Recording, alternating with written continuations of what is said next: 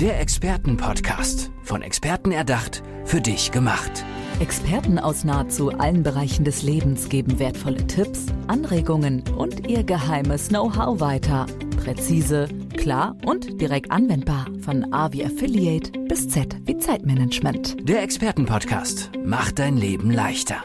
Im Sport ist das irgendwie ganz klar, wie so ein Team auszusehen hat, wer welche Rolle hat und dann auch, wann ein Erfolg gefeiert wird und wie wir vielleicht auch trainieren können. Aber wie ist das eigentlich im Business mit einem Team und was hat die Führungskraft genau zu tun? Wie kann man ein Team zusammenstellen? Heute spreche ich mit Peter Jotzo. Hi Peter, schön, dass du da bist. Hallo, freue mich, dass ich hier eingeladen bin. Und ähm, ich habe gerade schon über Teams gesprochen im Business, aber auch Teams im Sport. Bist du eigentlich äh, irgendwie Fan oder so von irgendeiner Sport? Sportmannschaft? Oder, also äh? seitdem Mainz bei uns in die Bundesliga das geschafft hat, nach einem bitteren Kampf und sich jetzt gehalten haben, bin ich ein Fan von Mainz, okay. bin auch Mitglied. Also sehr Mainz gut, 05. Sehr gut. Bist du unter anderem auch äh, in Businesses unterwegs und hilfst bei der Teamzusammenstellung oder bist du eher bei der Führungskraft, bist du bei den Mitarbeitenden oder im B2B-Kontakt? Wie sieht dein Job aus? Unterschiedliche Einsatzbereiche, aber genau das gehört alles zusammen. In der Regel werde ich gebucht, um zu helfen, ein Team in die Performance zu bringen oder wenn die zerstritten sind oder nicht richtig laufen oder mit anderen Einheiten, sei es außerhalb mit Kunden oder intern in den Konzernen, nicht gut performen. Dann werde ich gerufen und in der Regel hat das erstmal mit der Führungskraft zu tun, weil die hat den größten Hebel der Veränderung und wenn die verstehen, wie sie selber wirken auf ihr Team, dann wissen sie auch, wen die ins Team brauchen, wen sie wie ansprechen müssen. Und das ist die Aufgabe, die meinen Auftraggebern erstmal nicht klar ist. Das muss ich denen dann helfen mhm. zu verstehen. Mhm. Wer sich darauf einlässt, kommt sehr schnell zu tollen Ergebnissen. Mhm. Wie ähm, kann ich denn als Führungskraft überhaupt ein Team zusammenstellen? Also, weil ich kann mir vorstellen, auch einige Führungskräfte, Holter die Polter, die sind auf einmal Cheftrainer, sag ich jetzt einfach mal, ne?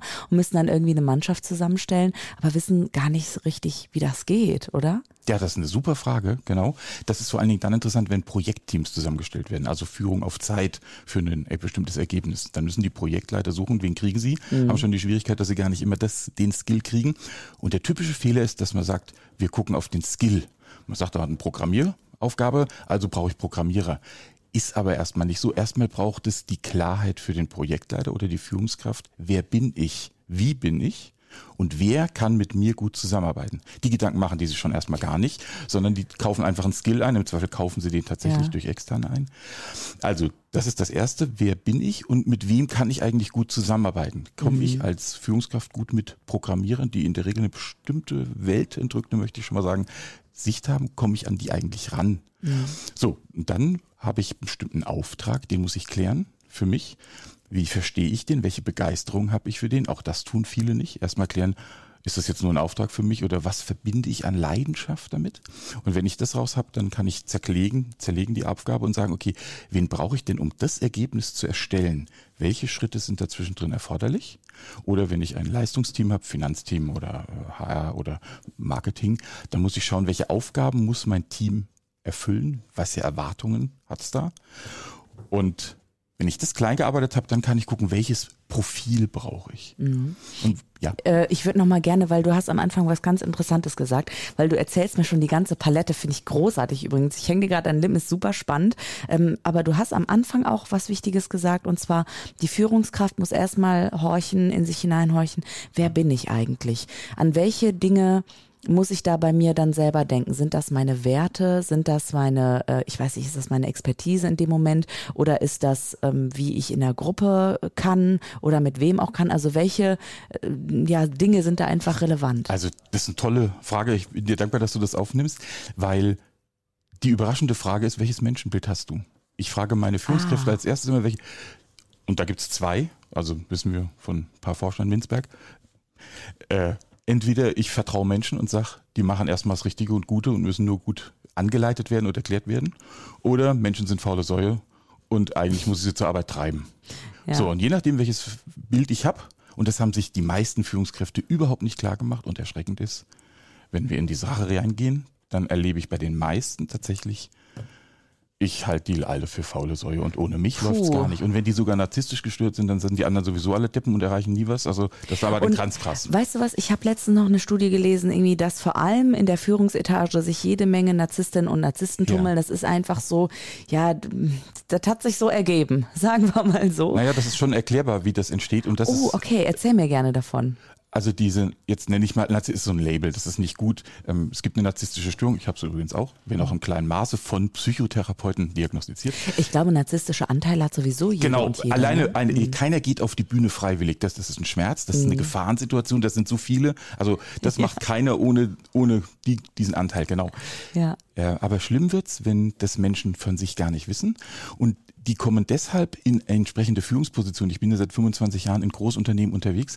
In Familienunternehmen ist es nicht so stark, aber in Großunternehmen, wo angestellte Manager reinkommen, äh, narzisstisch gestörte Menschen können sich sehr gut präsentieren, äh, wirken erstmal sehr gewandt, sind ja aber eigentlich innerlich leer, weil sie gar keinen Reichtum in sich empfinden. Mhm. Deswegen präsentieren sie und produzieren sie sich nach außen und das tun sie ziemlich genial. Und wen müssen sie beeindrucken? Aufsichtsgremien und die sind in der Regel nicht ausgebildet, solche Leute zu erkennen. Für Psychologen wäre das ein super Job und tatsächlich arbeite ich gerade auch an einem Produkt daran, äh, Empowerment of äh, Aufsichtsgremien. Mhm. Also in der Schweiz bin ich drauf gekommen, in Deutschland ist es dasselbe. Aber ich will gar nicht über die lästern. Das Schwierige ist nur, wenn erstmal ein Narzisst mhm. in der Führungsposition ist, hat das Auswirkungen für das gesamte Unternehmen. Denn ein Narzisst hängt jedem, der ihm begegnet, eine Möhre vor, also jetzt im Sinne eines Esels, mhm. der, und der wird dann, im, aber er kriegt diese Möhre nie, weil die festgebunden ist an einem Stab an seinem Nacken, aber er läuft ihr ständig hinterher. Sprich, mhm. ein Narzisst ist nie zufrieden, der kann nie echt loben, so dass Menschen das auch spüren und dadurch treibt er die vor sich her. Das ist insofern interessant, weil dann Menschen immer weiter sich verführen lassen, manipulieren lassen, Leistung zu bringen. Aber das geht zum Glück immer weniger in der Zukunft. Es kommen immer mehr Frauen rein und immer mehr Frauen, wenn sie nicht diese Störung haben, sagen, da brauche ich nicht arbeiten. Mhm. Deswegen glaube ich auch nicht, dass wir einen Kraft Fachkräftemangel haben. Ah, okay. Führungsmangel. Auch eine spannende These. Okay, das heißt, ähm, es wird sich automatisch so ergeben und der Fluss wird kommen oder wie? Der, ist ja, der läuft schon. Das, mhm. das, das so viele Unternehmen, wenn man genau hinguckt, wer beklagt eigentlich, das sind die, die eigentlich keine gute Führungskultur haben, mhm. wo Menschen sicher sein können. Mhm. Menschen brauchen, um ihr volles Potenzial ausleben zu können, ihre Kenntnisse, brauchen sie eine Sicherheit, dass sie nicht befürchten müssen, wenn ich was Falsches sage, fliege ich raus. Ähm, oder ich muss mich auf eine bestimmte Art verformen, um dem Chef zu gefallen.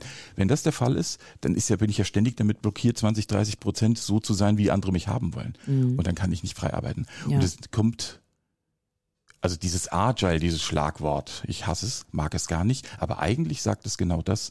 Ich gehe nur noch dort gerne arbeiten, wo ich auch wertgeschätzt werde, wo man auf mich zukommt, ja. wo ich mich wohlfühle. Und jetzt hast du eben von dem Menschenbild auch gesprochen. Ja. Also ich frage mich dann, welches Menschenbild habe ich? Hm, wenn ich jetzt äh, Menschenbild A habe anstatt Menschenbild B, aber B wäre für die Führungsposition eben ähm, optimaler vielleicht, kann ich da an mir selber dann noch arbeiten, um dahin zu gelangen? Lässt sich das irgendwie, ich sag mal, in Anführungsstrichen umprogrammieren? Also meiner, meiner Einschätzung nach ja, wenn ich nicht eine gewaltige Störung habe. Das muss jetzt mhm. gar nicht mal nur narzisstisch sein. In dem Moment allein der Bewusstmachung, also dieser Aha-Effekt bei meinen Gesprächspartnern, wenn die merken, oh nee, eigentlich, eigentlich habe ich den Eindruck, ohne, ohne meine Peitsche läuft's nicht. Mhm. Und allein diese Erkenntnis schafft schon was. Und dann können die fragen, wie ist das denn gekommen, dass ich so von Menschen denke? Und in der Regel ist es so, dass auch mit ihnen so umgegangen wurde und sie so in einen unheilvollen Kreislauf reingekommen sind. Man kann das rausarbeiten. Und der Hauptpunkt ist, und das ist ganz einfach, Führungskräfte, die dankbar sind, erwarten von Menschen nicht, dass sie perfekt sind, mhm. sondern Führungskräfte, die dankbar sind, nehmen, was kommt und wissen damit umzugehen. Und mein Tipp an diese Führungskräfte ist, kultiviere Dankbarkeit. Und auch das fällt schon ganz vielen schwer. Mhm. Also ehrliche, ehrliche Dankbarkeit im Job. Ja. Äh, wie kann das denn aussehen? Muss das immer monetär sein oder kann das auch mal ein Gespräch sein? Oder wie, wie würdest du sagen, ist wirklich wahre Dankbarkeit dann zu sehen? Also ich war ja mal lange Jahre äh, Pfarrer, habe auch diese Ausbildung und so weiter gemacht. Und von daher fällt es mir dann auch leicht, in diese Ebene zu gehen der erste Punkt ist immer mit mir selbst als Führungskraft. Und in dem Fall heißt das, wenn ich mich anschaue und frage, welches äh, Bild habe ich und wieso kann ich nicht dankbar sein, sondern muss sozusagen die anderen auch immer und auch mich selbst als erstes treiben, dann hat das auch immer eine spirituelle Komponente, nämlich wie ich die Welt sehe. Ähm, wende ich meinen Perfektionismus oder meine, meine Ausrichtung auf mich selber, ist mir, mache mir das aber gar nicht bewusst und übertrage es dann auf die anderen. Das heißt, die müssen sozusagen für mich meinen Erfolg produzieren. Oder bin ich in der Lage, für mich auch zu Hause zu sagen, das, was ich habe, das habe ich empfangen. Im Grunde genommen komme ich nackt auf die Welt, ich sterbe auch wieder so. Und zwischendrin ist alles ein Geschenk. Und wenn ich diese Haltung kultiviere, und die muss man richtig einüben, das hat auch was mit Glücksempfinden zu tun. Also wir können ja unser Glück auf die Art und Weise selbst produzieren. Und dann gelingt es, durch diese tägliche Einübung auch von Dankbarkeitsritualen eine andere Haltung zu bekommen. Und in dem Moment, wo die Dankbarkeit überwiegt, überwiegt einfach die Dankbarkeit auch, wer kommt da in mein Team, wer begegnet mir, das ist ja auch Zufall. Wer ist gerade frei, wer kommt in mein Team, um mhm. deine Anfangsfrage aufzugreifen. Mhm. Und die Menschen, die mir zu mir kommen, die spüren, ob ich dankbar bin oder ob ich gerade genervt bin. Mhm. Und wenn die spüren, da ist jemand dankbar, dass ich da bin, dann ist ja schon genau diese, dieses Paradies, was auch mir ein Anliegen ist. Ich möchte eigentlich, genau von meiner Ausbildung her, das Paradies nicht im Jenseits lassen, sondern in diese Welt ziehen. Und das funktioniert am besten, wenn Menschen dankbar mit anderen Menschen umgehen, mhm. weil jeder ist ein Geschenk. Bitte. Sagt Peter Jotzo, er ist heute hier. Wir haben so ein bisschen ja ähm, Leisure angefangen mit Sport und Teams. Du bist also der Mann, wenn es auch um eine Teamzusammenstellung geht. Ja. Und Peter, du hast aber gerade gesagt, äh, eigentlich bist du Pfarrer oder mal gewesen. Ja, genau. ähm, darf ich mal nach deinem persönlichen Weg auch fragen? Also wie kam es, äh, dass du heute an dem Punkt bist und dich genau um dieses Thema kümmerst, um das du dich kümmerst jetzt im Business? Ja, ich komme gar nicht aus einer groß religiösen Familie, aber aus einer reflektierten Familie, obwohl meine Eltern keine tolle Ausbildung hatten. Und mich von Anfang an aber in, im kirchlichen Rahmen engagiert habe und dort erlebt habe, dass ich eine Wirkung habe. Schon als Kleiner habe ich äh, in, in der evangelischen Kirche mitgeholfen bei Gottesdiensten, also vor der Gruppe zu stehen, ist mir von Anfang an gegeben und habe auch gemerkt, dass ich so durch meine Kreativität in der Lage bin, interessante Gruppenstundenprogramme zu machen. So bin ich von klein auf eben in der Kirche und dann war das mein Rahmen. Dann waren da immer ganz süße Mädels, äh, auch im kirchlichen Kontext, Damals zumindest habe ich sie für solche gehalten, war ein bisschen naiv. Und deswegen habe ich mich weiter im kirchlichen Kontext engagiert, auch noch als äh, Junger. Und auch dann war klar, äh, auf der Kirche, der, äh, in der Kirche, in der, im Gottesdienst, da kann ich reüssieren. Also habe ich Theologie studiert. Mhm. Heute weiß ich, dass ich Theologie studiert habe, weil mein Vater das eigentlich gerne, der ist so ein Hobbyprediger sozusagen, der hätte das gerne gehabt. Und ah, ich habe es nicht spannend. reflektiert, als braver Sohn habe ich antizipiert, was ihm wichtig ist und habe das gemacht. Mhm. Weil ich ja auch noch erfolgreich dabei war. Also von daher habe ich es nicht gemerkt. Dann war ich im Job und dann habe ich gemerkt, dass dieser Job eine einzige Abhaken von Terminen ist und überhaupt nicht die Möglichkeit besteht, sich wirklich mit den Menschen zu beschäftigen, mhm. was mir aus der Jugendarbeit wichtig war. Da die, die Zeit, sich mal auszuklingen und zu sagen, okay, du hast gerade Probleme, ich nehme eine Stunde Zeit für dich. Das geht da gar nicht, weil da geht es direkt vom Schulunterricht zu dem Gespräch, zum Traugespräch, zum Beerdigungsgespräch. Mhm. Dazwischen drin muss dann noch deine Frau. Also das war so, deswegen habe ich gesagt, das mache ich nicht weiter, bin stattdessen in die Wirtschaft gewechselt, aber immer noch mit dem gleichen Impetus.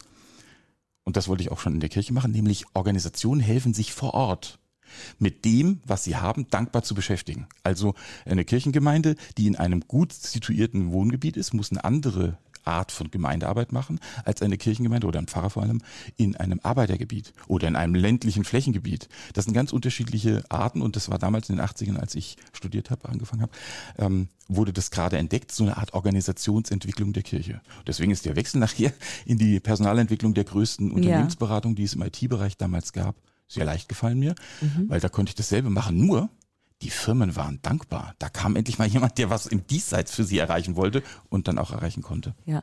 Ähm, hast du dich dann auf die IT-Branche spezialisiert oder würdest ja. du sagen, ja? ja? Also jeder, der uns dazuhört, äh, kann dich dann anrufen und sagen, hey Peter, hilf uns mal bitte. Ja, vor allen Dingen, äh, ähm, ich habe mhm. auch die Architektenausbildung zum Beispiel für diesen größten, das war CSC Plönske damals, erarbeitet. Und diese ITler sind schon ein spezielles Völkchen. Und auf die muss man sich einlassen. Das kriege ich aufgrund meiner Empathie und auch auf der eben der Liebe und Dankbarkeit zu Menschen hin, hin, auch wenn sie nerven, komme ich eigentlich mit ihnen gut klar. Und das ist tatsächlich enorm wichtig, ITler richtig abzuholen, weil die haben eine, andererseits eben auch eine sehr starke spirituelle Seite. Zumindest habe ich die so erlebt. Die sind gerne, mit denen kann man sehr schnell in der Philosophie gehen. Das geht mit BWLern überhaupt nicht. Übrigens auch nicht mit Psychologen. Aber das nur als Nebenbemerkung. Mhm. Peter Jotzo ist hier und ähm, wir sind ja eingestiegen mit dem Sport. Du bist sehr dankbar, dass dein Verein in der Bundesliga ist.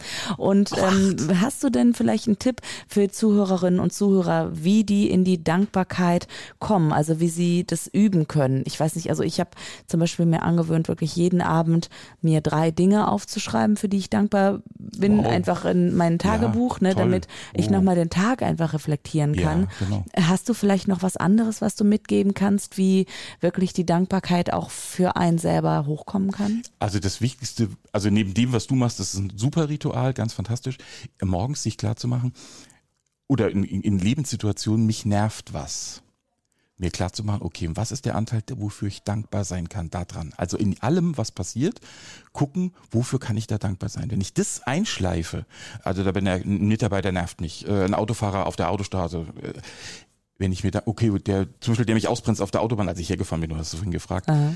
wenn der dann langsamer fährt, sage ich, okay, der verhindert gerade, dass ich geblitzt werde. Und der hilft mir, mich runterzukommen. Also versuchen in der Situation zu finden, wofür kann ich, wofür hilft der mir gerade dankbar zu sein? Und dann sage ich Dankeschön. Sehr herausfordernd. Weißt du, normalerweise, wenn ich dann irgendwie im Auto sitze und merke, oh, ich werde gerade genervt, frage ich mich, warum ist das so? Aber dann bin ich schon wieder so sehr bei mir und so verkopft, dass es eigentlich auch gar nicht in eine positive Richtung gehen kann. Ich finde das viel, viel schöner, sich zu fragen, okay, es ist gerade, wie es ist, wofür kann ich dankbar sein? Peter Jotzo war heute im Expertenpodcast. Peter, alles Gute, vielen Dank, dass du da warst. Ich danke dir, tolle Fragen. Der Expertenpodcast. Von Experten erdacht, für dich gemacht. Wertvolle Tipps, Anregungen und ihr geheimes Know-how. Präzise, klar und direkt anwendbar. Der Expertenpodcast macht dein Leben leichter.